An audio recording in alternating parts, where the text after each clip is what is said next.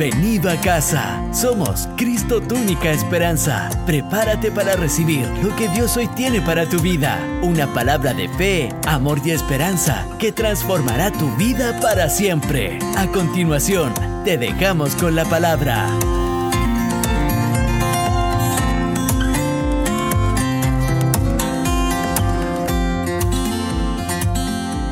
¿Cuántos han venido a escuchar una palabra esta mañana?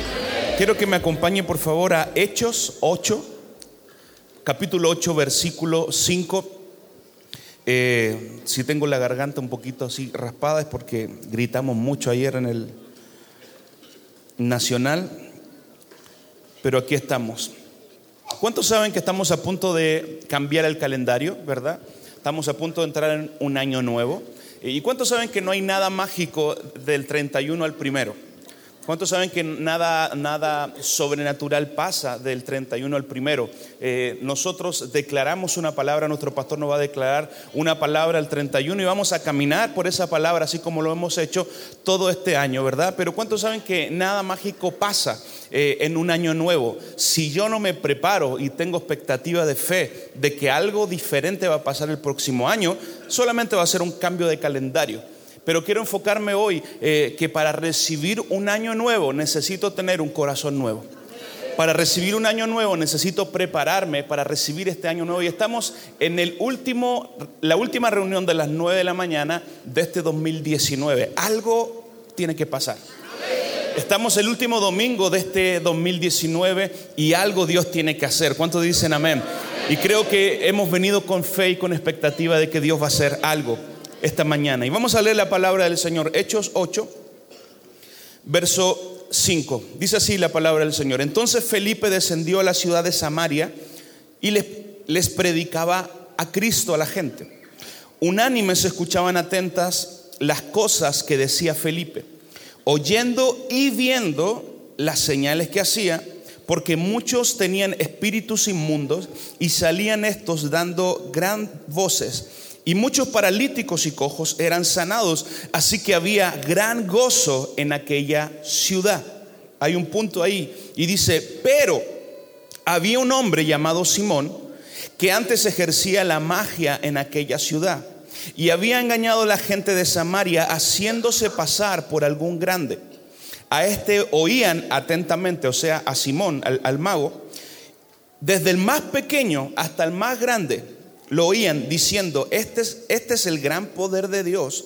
Y les estaban atentos porque sus artes mágicas les habían engañado mucho tiempo.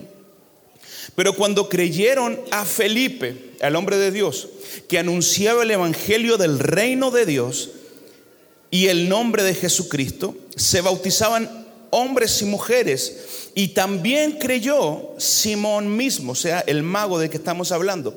Y viendo las señales y grandes milagros que se hacían, este estaba atónico, atónito. Cuando los apóstoles que estaban en Jerusalén oyeron que en Samaria habían recibido la palabra de Dios, enviaron allá a Pedro y a Juan, los cuales habiendo venido oraron por ellos para que recibieran, ¿qué cosa? El Espíritu Santo. Porque no había descendido sobre ninguno de ellos, sino que solamente habían sido bautizados en el nombre de Jesús. Entonces les imponían las manos y recibían el Espíritu Santo. Cuando vio esto Simón, el ex mago que se había convertido, por la imposición de las manos de los apóstoles se daba el Espíritu Santo. Escúcheme bien, les ofreció dinero diciendo, denme también a mí este poder para que cualquiera que yo pusiera las manos reciba al Espíritu Santo. Entonces Pedro le dijo, tu dinero perezca contigo porque has pensado que el don de Dios se obtiene con dinero. No tienes tú parte ni suerte en este asunto porque tu corazón no es recto delante de Dios. Arrepiéntete pues de esta tu maldad y ruega a Dios siquiera te sea perdonado el pensamiento de tu corazón, porque en hiel de amargura y en prisión de maldad veo que estás. Es una historia súper interesante, el mover del Señor, ¿verdad? Después de Hechos 2, el Espíritu Santo fue derramado sobre la iglesia y comenzó a haber un avivamiento en esa ciudad, comenzó a haber un avivamiento en toda esa región. No solamente eh, los, eh, la gente era sanada, no solamente la gente era liberada de demonios que los estaban atormentando, sino que llegó un momento donde eh, los apóstoles supieron que Dios estaba visitando esa ciudad y enviaron a Pedro y a Juan y ellos ponían manos sobre ellos y recibían el Espíritu Santo. Nosotros creemos en la imposición de manos, ¿verdad? De hecho, tenemos un culto especial que se llama vayan y unjan el aceite con aceite para que sean sanados y se sean llenos del Espíritu Santo. Creemos en el poder de Dios que hay en el poder de la imposición de manos. Pero había una persona que antes hacía magia, tenía encantada a toda la ciudad, ¿verdad? Y esta persona se convirtió, creyó en Jesús pero se había convertido, pero no había tenido un encuentro con el Espíritu Santo. Se había convertido, quizás hablaba como cristiano, quizás eh, se vestía como cristiano, pero su corazón no era recto delante de Dios. Hermanos queridos, el venir a la iglesia no te hace tener un corazón recto delante de Dios. El simplemente venir y ser parte de una comunidad cristiana no me hace realmente eh, ser una persona que ha sido transformada por el poder del Espíritu Santo. Y de eso te quiero hablar esta mañana. El único que puede transformar nuestro corazón es el Espíritu Santo. El único que puede cambiar el corazón de piedra y convertirlo en un corazón de carne sensible al Espíritu Santo es la obra misma del Espíritu Santo en nuestro corazón. No sé cuánto tiempo llevas congregándote a la iglesia. Quizás viniste aquí al altar, quizás hiciste plantado, quizás estás conociendo a Jesús, pero todavía tienes algunas formas de pensar como las que pensaban antes. Escúcheme bien, si analizamos bien la historia, este mago estaba queriendo tener con una buena intención, pero con el corazón incorrecto. Él vio eso y dijo, yo quiero lo que ellos tienen.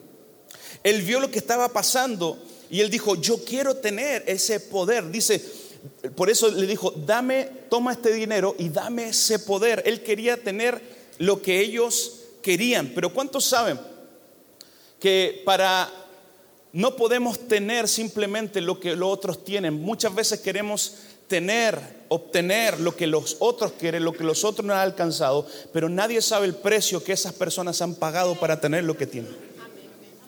Y este hombre que antes, recuerde bien, por eso quiero recalcar bien la historia, tenía encantada la ciudad.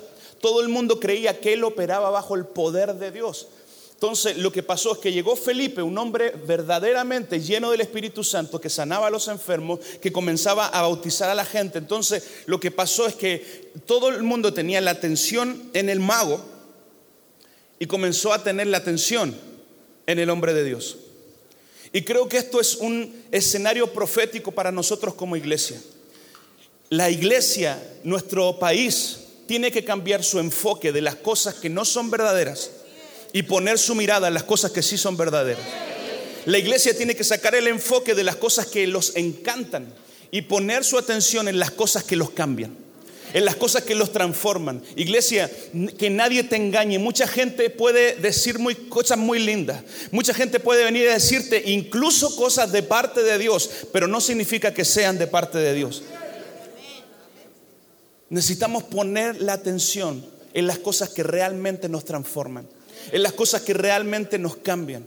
Y tenemos un escenario aquí de un hombre que quiso tener el poder de Dios y ofreció dinero. Eh, si lo traemos a nuestra a, hoy, yo creo que este tipo que ya era cristiano fue donde el hombre de Dios y le dijo esto: Te voy a dar una ofrenda para que tú me des lo que tienes.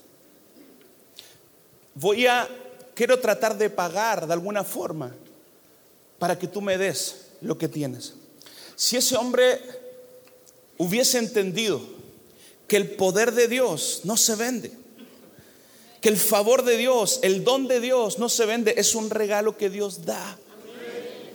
Que el, respaldo de Dios no se compra con dinero, sino que se compra con nuestras rodillas delante del Señor, buscando su rostro de día y de noche. Hubiese entendido, nunca hubiese ofrecido algo monetario a cambio de lo que un hombre de Dios le podía dar.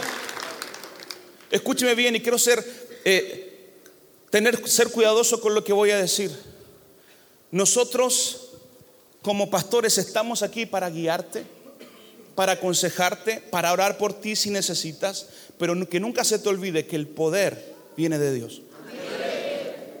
Yo no tengo poder para hacer ninguna cuestión. Mi pastor, mi papá no tiene poder para hacer nada.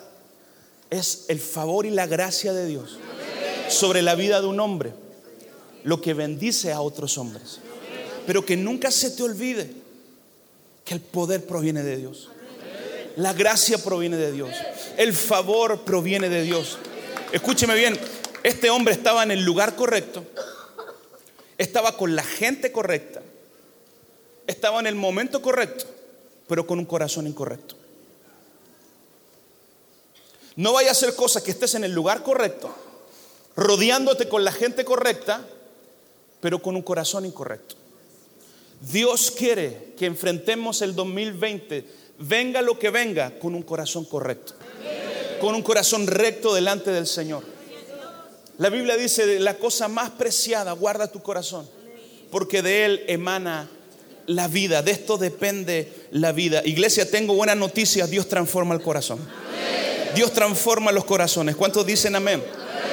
Ezequiel 36, 26, la nueva traducción viviente, dice, les daré un corazón nuevo y pondré un espíritu nuevo dentro de ustedes. Les quitaré ese terco corazón de piedra y les daré un corazón tierno y receptivo a la presencia de Dios un corazón tierno y receptivo a la presencia del Señor. Dice, les daré un corazón nuevo y les daré un espíritu nuevo. Diga conmigo, corazón nuevo, espíritu nuevo. No puedo tener un, un espíritu nuevo sin tener el corazón correcto. Tengo que tener un corazón correcto delante del Señor. ¿Qué es un corazón correcto? Tener un corazón puro delante del Señor. Tener un corazón sin dobles intenciones delante del Señor. Tener un corazón íntegro delante del Señor. La palabra íntegro significa completo, que nada falta, está íntegro. Nuestro corazón necesita estar íntegro en Jesús. Si estamos cerca del Señor, nada nos va a faltar. Vamos a estar íntegros delante del Señor. Isaías 46, 12 dice, oídme, duros de corazón, que estáis lejos de la justicia de Dios. ¿Cuántos se han topado con personas duras de corazón? ¿Alguna vez le ha, predicado a un duro de corazón? Son los más difíciles, pero son los que más nos gustan. ¿Sabe por qué? Porque si Dios pudo cambiar el corazón de Saulo en Pablo, si Dios pudo cambiar el corazón de una persona que mataba a los cristianos a transformarlo en uno de los mayores apóstoles de la Biblia, Dios puede transformar tu corazón. Dios puede transformar el corazón de tu esposo. Dios puede transformar el corazón de tu hija, de tu hijo, que no quiere nada con el Evangelio. Que cuando pone música de adoración, apaga esa cuestión, mamá.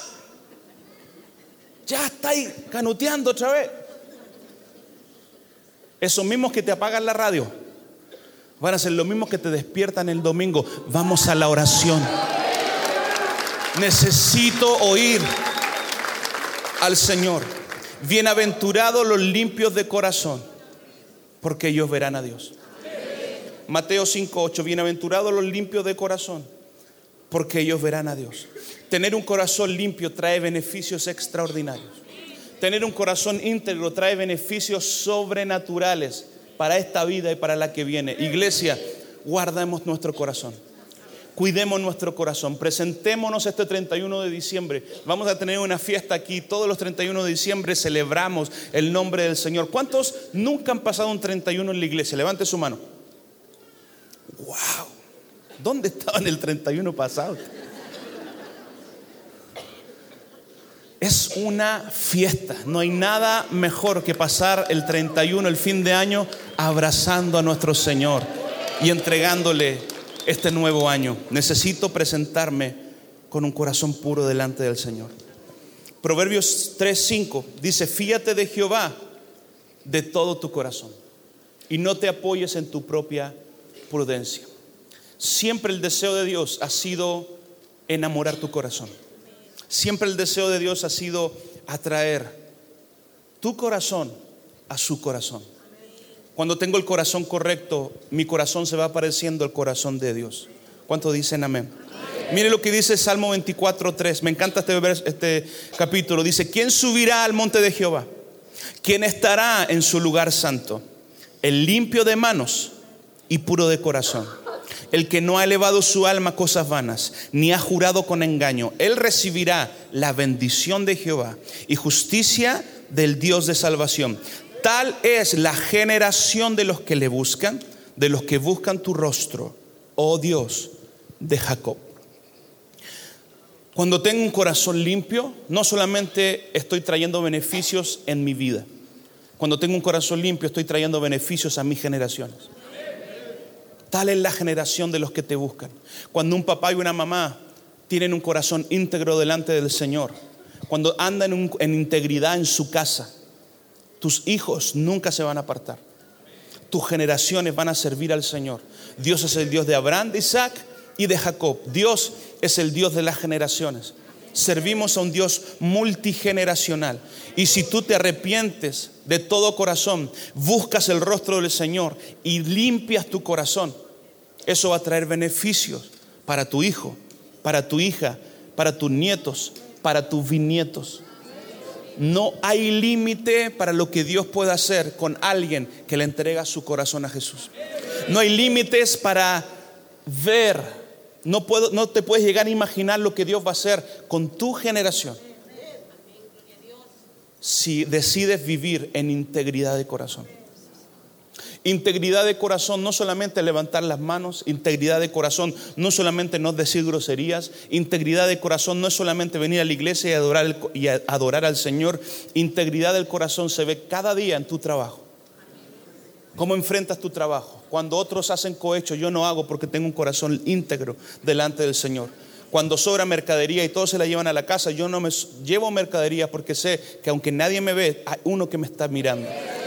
Necesito estar con integridad de corazón en mi trabajo, en mi casa, en mi empresa, en mi familia, cuando voy manejando mi auto, cuando hay un rojo, cuando hay un signo padre. Necesito estar en integridad de corazón. ¿Cuántos dicen amén? Diga conmigo, voy a tener un corazón limpio. Dígalo fuerte, voy a tener un corazón limpio. Iglesia, Dios no habita en la mente, Dios habita en el corazón. Romanos 10:10 10 dice, porque con el corazón se cree para justicia, pero por la boca se confiesa para salvación. Dios no habita en la mente, Dios habita en el corazón. Si la fe no sale del corazón, no es fe. Si la fe no sale del corazón, es positivismo nada más. La fe no puede surgir de la emoción, no puede surgir de los pensamientos, la fe tiene que surgir del corazón. Oramos y no tenemos resultados porque mi fe está saliendo del lugar equivocado. La fe no es un ejercicio mental, la fe proviene del corazón. Con el corazón creo y con la boca confieso. No puedo pasarme mi vida confesando, confesando, confesando, sin creer en mi corazón que hay un Cristo vivo. No puedo simplemente creer en Dios y no confesar con mi boca a otros que hay un Dios. El match perfecto es creer con el corazón y confesar con la boca. No te pases la vida confesando. Necesitas creer también con el corazón. No te pases la vida simplemente creyendo que va a venir algo mejor. Necesitas confesar con tu boca que lo mejor está por venir. No es una frase, cliché. No es poner falsas expectativas en tu corazón. Es que si realmente lo crees con el corazón y lo confiesas con la boca, lo vas a ver realidad. Yo no sé, yo no sé qué es lo que estás esperando para este 2020. Y quiero que todos los que estamos aquí hagamos un ejercicio esta mañana me imagino que todos andan con un celular, ¿verdad? Sea cual sea su celular, tiene un blog de notas. Quiero que habla, abra su celular, por favor. Abra su blog de notas.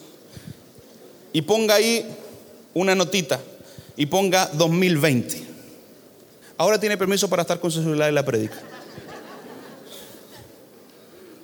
No para ver Instagram, sino para hacer esto. Y por favor ponga ahí.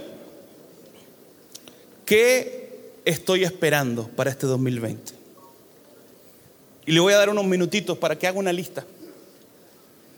¿Sabe por qué? Porque si no esperas nada, nada vas a recibir. Mucha gente dice, nada pasó este año. Sí, porque nunca tuviste expectativa de que algo pasara este año. Este año pasó parejito. Yo quiero que tomes por un, momento y comienza a profetizar sobre tu 2020. Comienza a escribir, este 2020, toda mi familia va a venir a la iglesia. Comienza a poner palabras ahí en, ese bloque de notas. Este 2020, mi economía va a estar sana. Este 2020 mi, mi, cuerpo físico va a estar sano. Este 2020 voy a hacer el emprendimiento que tanto he estado esperando. Este 2020 voy a alcanzar los sueños que Dios tiene para mí. Vamos, escriba ahí eh, lo, que, lo que tú crees que Dios va a hacer este año nuevo. Escribe en, ese, en, ese, en esa nota lo que tú crees que Dios puede hacer.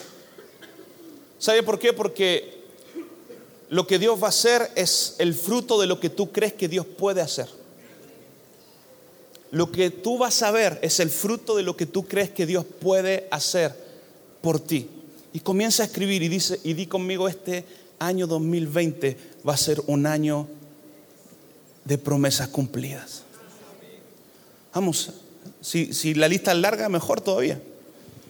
Y diga, este año voy a ver, este año será un año donde voy a ver la gracia de Dios, el favor de Dios sobre mi vida, sobre mi familia. ¿Ya lo escribió? ¿Ya lo escribió? ¿Sí? Quiero que levante su teléfono ahora conmigo. Levante su teléfono. Y vamos a profetizar esta mañana. Repita esta oración conmigo. Diga, Señor Jesús, yo creo que tú vas a hacer todo lo que acabo de escribir. Yo creo que tú tienes el poder suficiente para cumplir mis sueños, para sacarme del lugar en donde estoy y llevarme a un lugar amplio, lleno de fruto y lleno de bendición. Profetizo sobre mi 2020 un año de gracia, de puertas abiertas y de bendición sobrenatural. En el nombre de Jesús. Amén. Y amén. Amén. Gloria a Dios. Efesios 3:16. La nueva traducción viviente dice, pido en oración que de su glorioso e inagotable recursos lo fortalezca con poder en el ser interior por medio de su espíritu. Entonces Cristo habitará en el corazón de ustedes a medida de que confíen en Él, echarán raíces profundas en el amor de Dios y ellas los mantendrán fuertes. Está diciendo oro para que sean fortalecidos en el poder del ser interior. ¿Cuál es el hombre interior? ¿Cuál es el ser interior? Nuestro corazón. Tengo que orar para que Dios fortalezca mi corazón. Tengo que orar para que mi corazón esté arraigado en raíces firmes de amor. Que cuando vengan los vientos nadie lo pueda sacar. Que cuando vengan las dificultades mi corazón esté parado firme en las promesas del Señor. Arraigados y cimentados en amor. Y esas promesas me, van a mantener fuertes y firmes este próximo año. ¿Cuántos dicen amén? Dios quiere transformar tu corazón. ¿Cuántos lo creen? Pero Dios no puede transformar tu corazón si primero no renueva y transforma tu mente. Romanos 12, 2 dice así, justo me quedan 12 minutos con 2 minutos. No os conforméis a este siglo, sino transformados por medio de la renovación de vuestro entendimiento para que comprobéis cuál sea la buena voluntad de Dios, agradable y perfecta. Dios quiere transformar tu corazón, pero primero tiene que renovar tu mente. Venimos a la iglesia no solamente a buscar fe, no solamente a que lo que estoy pidiendo se cumpla, venimos a la iglesia a que cada día nuestra mente sea renovada por el poder del Espíritu Santo de Dios. Yo predicaba el otro día que Jesús nació y Jesús tiene que nacer en nuestros corazones. Y, y cuando Jesús nació, está diciendo que tenemos que nacer a una nueva vida en el Espíritu.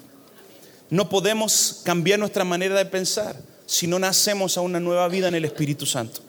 Y Dios quiere renovar tu mente. ¿Cuántos dicen amén? Segunda de Corintios 3:12, y con esto voy a terminar, si me acompaña el Nico, por favor. Segunda de Corintios 3:12, la nueva versión internacional, mire cómo lo dice. Así como tenemos tal esperanza, actuamos con plena confianza. No hacemos como Moisés, quien se ponía un velo sobre el rostro para que los israelitas no vieran el fin del resplandor que se iba extinguiendo. Sin embargo, la mente de ellos se embotó, de modo que hasta el día de hoy tienen puesto el mismo velo al leer el antiguo pacto. El velo no les ha sido quitado, porque solo se quita en Cristo. Hasta el día de hoy, siempre que leen a Moisés, un velo les cubre el corazón. Pero cada vez que alguien se vuelve al Señor, el velo es quitado. Cada vez que alguien se vuelve al Señor, el velo es quitado. Ahora bien, el Señor es el Espíritu. Y donde está el Espíritu del Señor, allí hay libertad. Así que todos nosotros con el rostro descubierto reflejamos como en un espejo la gloria del Señor y somos transformados a su imagen con más y más gloria por la acción del Señor que es el Espíritu. Lo único que quita el velo que nos cegaba, lo único que quita el velo que estaba en nuestro corazón es la transformación de la acción del Espíritu Santo.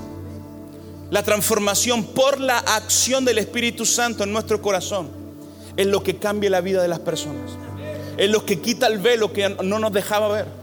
Antes no nos dejaban ver, pero cuando venimos a Cristo el velo fue quitado. El velo fue abierto, nos abrieron los ojos. Y hoy puedo ver el amor de Dios.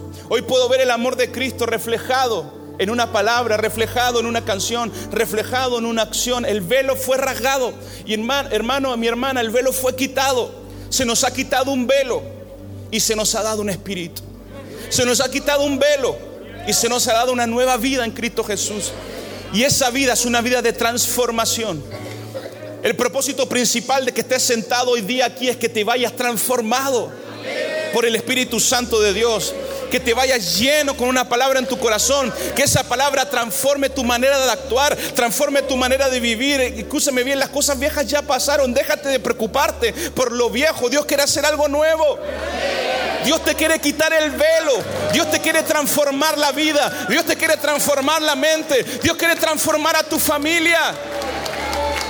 Solo ocurre en la iglesia. Solo ocurre en la casa del Señor. Cada vez que alguien viene a Cristo, el velo es quitado. El velo ya fue rasgado. El velo ya fue quitado. Necesitamos vivir una vida en constante transformación. No te amoldes a esta vida. No, no, no te acostumbres a esta vida. Renueva tu mente por medio del Espíritu Santo. Renueva tu mente, renueva tu entendimiento por medio del Espíritu Santo para que así tu corazón sea transformado completamente. Dios es el que cambia el corazón de piedra en un corazón sensible al Espíritu Santo. Y este año, necesitamos enfrentar este año con un nuevo corazón, con un corazón rendido a la voluntad del Señor, con un corazón tierno y receptivo a su presencia, para que cada vez que yo oiga la palabra, esa palabra sea una brújula, una guía que me guíe, que me direccione. Y muchos de los que están aquí vinieron diciendo, estamos terminando el 2019 y yo todavía no he visto las promesas que Dios me prometió. Muchos de los que están aquí quizás quisieran los resultados de alguien más, así como lo quería este antiguo mago. Pero mi hermano no, no te engañes.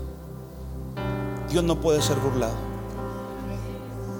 Necesitas tener un corazón correcto. David decía, crea en mí, oh Dios, un corazón limpio y un espíritu recto me sustenta. Y no aparte de mí tu Santo Espíritu. significa que ella estaba lleno del Espíritu, pero no tenía un corazón correcto. Pero el corazón correcto se puede formar, se puede crear. La buena noticia esta mañana es que Dios transforma el corazón. La buena noticia esta mañana es que no importa cómo haya llegado tu corazón, Dios lo puede transformar. Dios lo puede hacer nuevo, sensible una vez más. Quizás hay personas aquí que hace tiempo, meses, que no estaban sintiendo la presencia del Señor. Vamos a orar, vamos a adorar al Señor y vamos a pedirle al dulce Espíritu Santo que Él venga a transformar tu corazón. Él venga a transformar tu mente y Él venga a transformar tu vida. ¿Cuántos dicen amén? Póngase de pie, por favor. Gracias, Espíritu Santo. Dios es un Dios que transforma. Dios quiere transformar el corazón para comenzar un 2020 diferente. Si tu corazón cambia, tu año va a cambiar. Si tu corazón es transformado, tu 2020 va a ser transformado. Si tu corazón es nuevo, vamos a recibir un nuevo año. Amarrado, abrazado de la mano del Señor. Mire, yo no sé lo que va a venir el próximo año, pero yo quiero pasar al próximo año abrazado de Dios. Yo no sé lo que las luchas o las pruebas que vamos a venir, porque van a venir, pero sé que van a ser mayores las victorias que Dios nos va a dar si estamos abrazados de la mano de Dios. Isaías 41 dice, yo soy tu Dios, quien te sustenta quien te sostiene de tu mano derecha. Él nunca te suelta de tu mano derecha. Usted y yo nos podemos soltar de mano de pie, pero Él nunca nos ha soltado de su mano derecha. Su diestra de poder sigue tomando tu vida. Su diestra de poder sigue agarrando a tu familia. Él te tiene en tu mano, en su mano, y lo que está en su mano, nadie lo arrebata. Nadie lo arrebata. Estamos en las manos del Señor. Estamos en las manos del Señor.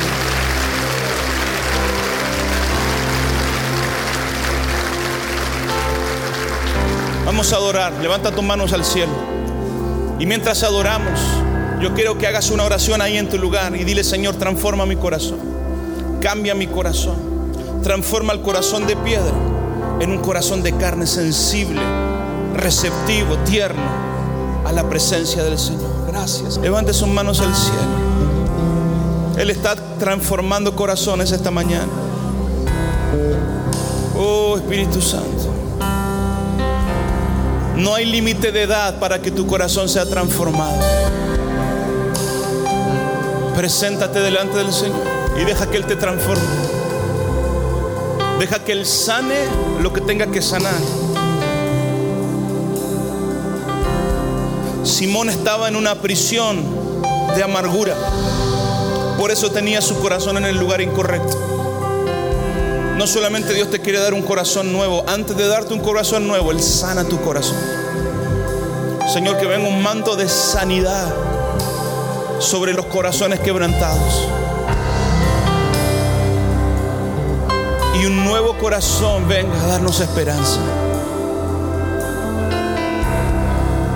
Siempre que Dios restaura el corazón, Él te da nuevas esperanzas.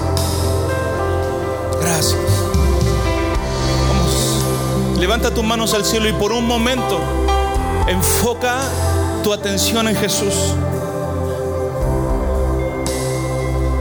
Él te está mirando en este momento. Él quiere transformarte.